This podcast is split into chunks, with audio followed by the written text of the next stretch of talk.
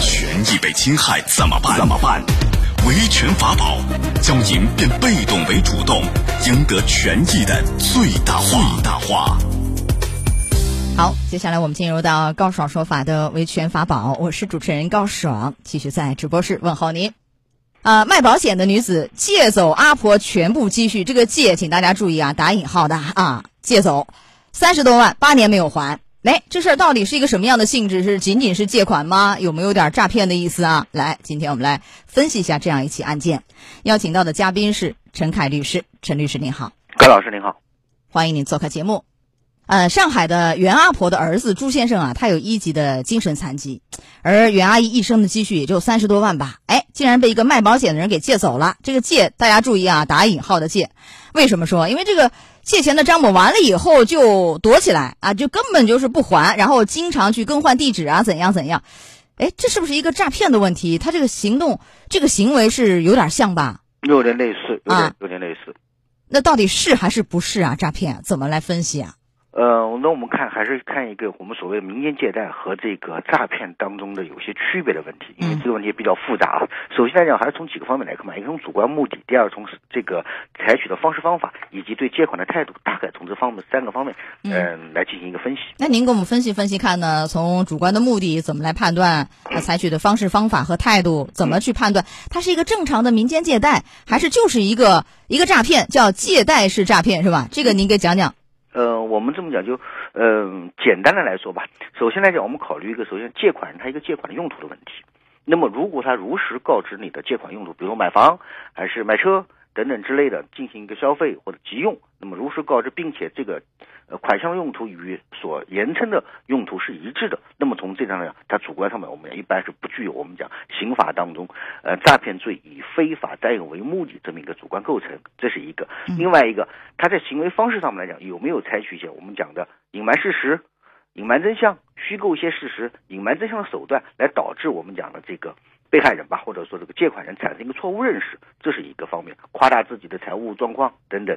还有一个就是说，比如说在借款的时候有没有隐瞒身份，隐瞒借了款以后有没有隐瞒自己的行踪，嗯，把手机这个注注销等等这方面来判断他有没有非法占有为目的。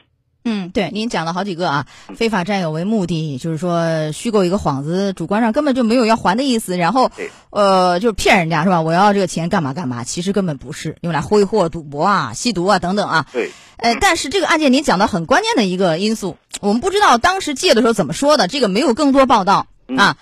但是有一点，这个报道里讲的很清楚，就他是借完以后就换了好多个居住地点，以此来躲避债务，这一点就非常明确了吧？这个是不是就是很典型的一个诈骗的一种行为啊？嗯，这只能讲有诈骗行为相似的地方，但不能完全去把它归咎于诈骗行为。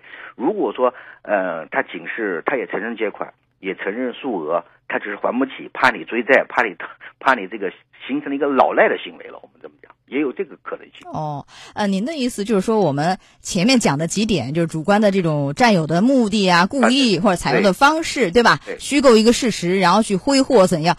这几点要同时具备，是吧？你单有一个换地址，这个不足以认定是一个诈骗，是吗？对，不足以认定是个诈骗行为。哦，所以目前可能这个诈骗罪还够不上。对，好，来，我们既然讲到这个，咱也提一下，就是说借钱不还，哎，如果有我们以上讲的几种行为方式的话啊，确实可能涉嫌诈骗。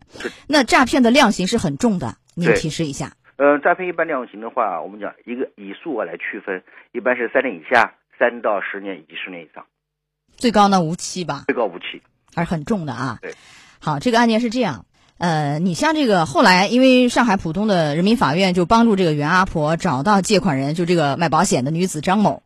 张某后来其实也是答应说要还这个本金啊，怎样？然后又扣了他的这个，刚开始没还嘛，扣了他的这个退休金。嗯，像这样的行为一直躲避，也有可能会涉嫌，比如说是一些罚款、拘留，严重的是拒执犯罪，是吗？你给讲一讲。就是说，一般来讲的话，呃，他如果拒不执行、拒不还款，那么可能导致一个司法拘留，对他进行一个处罚。那么，如果说有能力还而拒不归还的话，他也有可能涉嫌我们叫拒不执行判决裁定罪。好，来说到这儿，我们稍事休息，进广告，马上就回来，稍后见。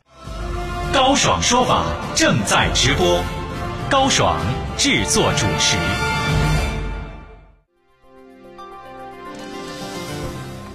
卖保险女子借走阿婆全部积蓄，三十多万八年未还。高爽说法继续为你讲述。好，在半点广告以后，欢迎回来，欢迎您继续锁定江苏新闻广播高爽说法节目，我是主持人高爽，继续在直播室问候您。啊，今天的维权法宝，我们讲的是啊，这卖保险的女子借走阿婆全部积蓄三十多万，八年没有还。这个借，注意打引号的啊，让人很揣测，你这是借还是骗还是怎样啊？那这个事儿到底涉及哪些法理？来，我们继续来讲一讲。邀请到的嘉宾是陈凯律师，陈律师您好，您好，高老师，欢迎您做客节目。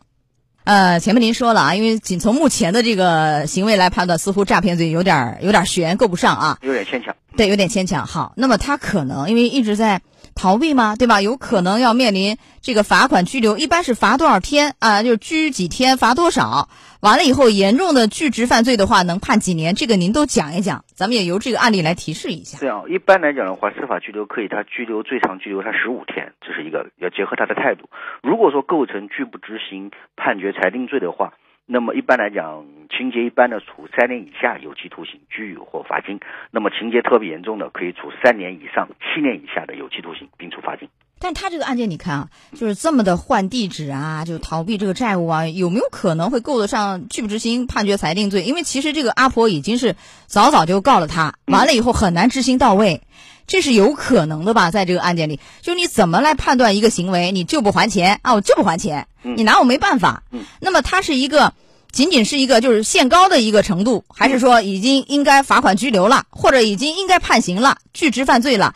这几个时间的节点啊，您给讲讲，就到哪一个程度严重的就是刑事犯罪？咱讲一讲这几个节点。这样啊，如果说从材料呢提供的不是很全面，那么我们讲拒执犯罪呢，主要一个特点就是有能力履行而不履行。那么如果说他有这个履行能力，那么嗯进行老赖的行为来躲来这个有能力而不拒不执行，那这个有可能是构成犯罪的。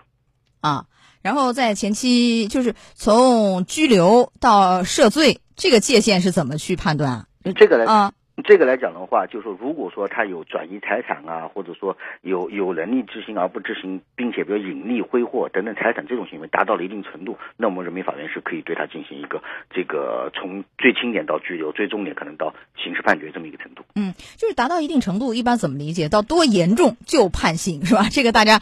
就搞不太明白啊，您给提示一下这个点。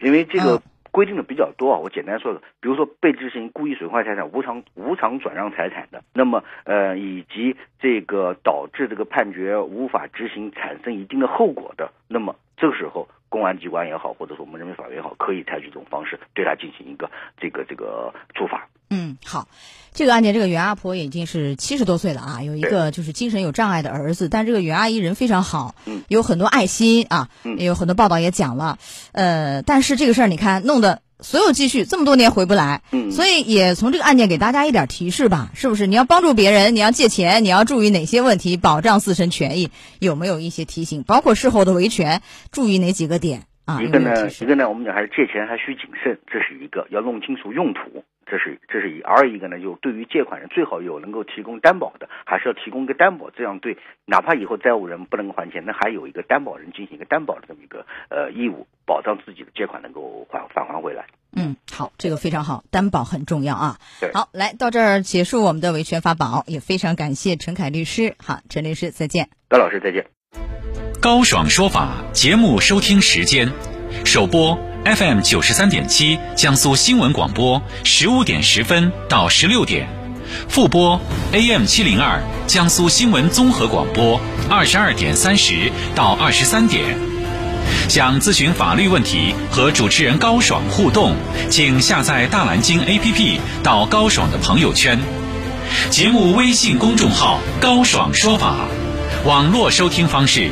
江苏广播网三 w 点 vojs 点 cn，智能手机下载大蓝鲸 APP 或蜻蜓、喜马拉雅等，搜索“高爽说法”，可随时收听。